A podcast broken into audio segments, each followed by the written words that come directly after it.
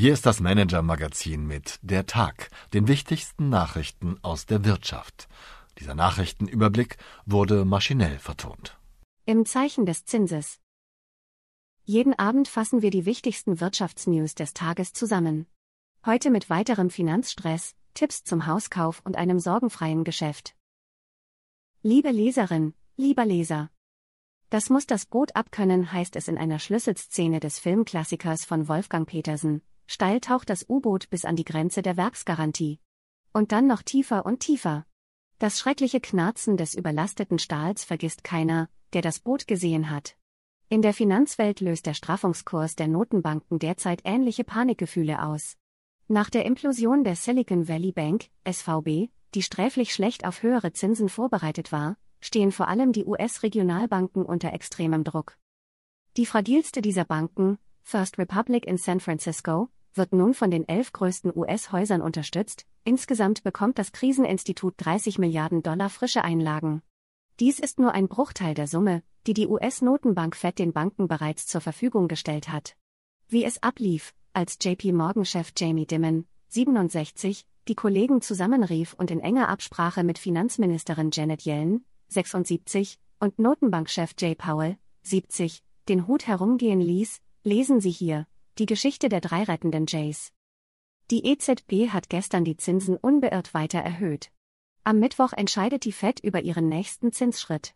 Ob und wie sie weiter straft, ist völlig offen. Wie marode das amerikanische Bankensystem wirklich ist und was bei der Regulierung endlich besser werden muss, haben unsere Kollegen vom Economist aufgearbeitet.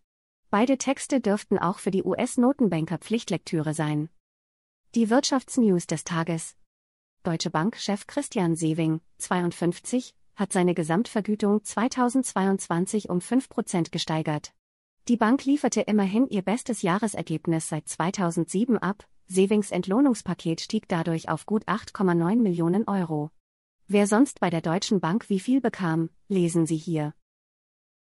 Volkswagen plant den Einstieg in eine ganz neue Branche, um die Rohstoffversorgung für die E-Auto-Offensive abzusichern, werde man sich auch selbst an Minen beteiligen, hat Technikvorstand Thomas Schmal, 59, bei der Grundsteinlegung der neuen Batteriezellfabrik im spanischen Valencia angekündigt. Microsoft macht bei seinem Angriff auf Google weiter Tempo, Konzernchef Satya Nadella, 55, hat angekündigt, dass die wichtigsten Büroprogramme mit Funktionen künstlicher Intelligenz aufgerüstet werden.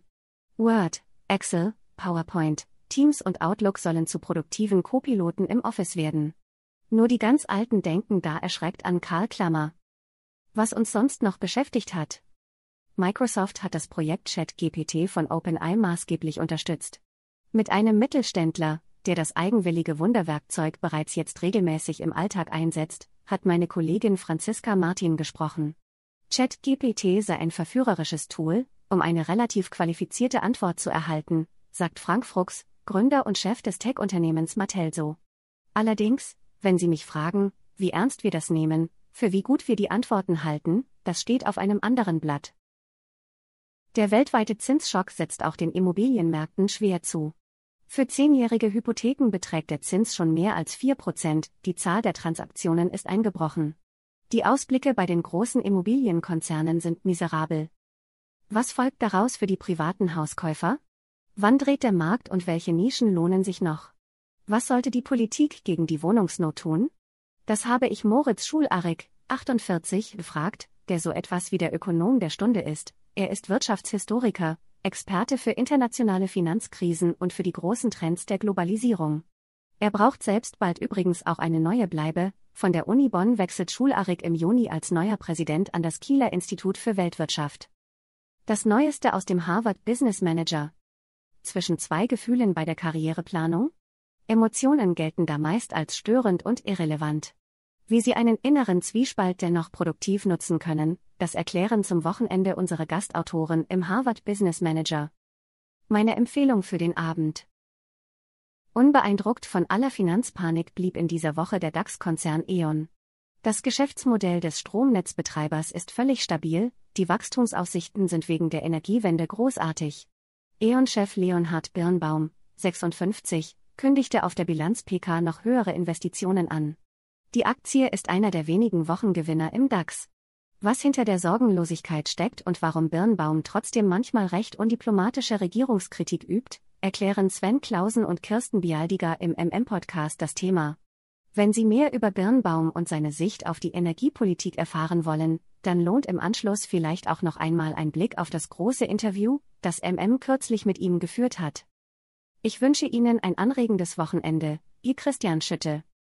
Haben Sie Wünsche, Anregungen, Informationen, um die wir uns journalistisch kümmern sollten? Wir freuen uns auf Ihre Post unter chefredaktion at manager-magazin.de.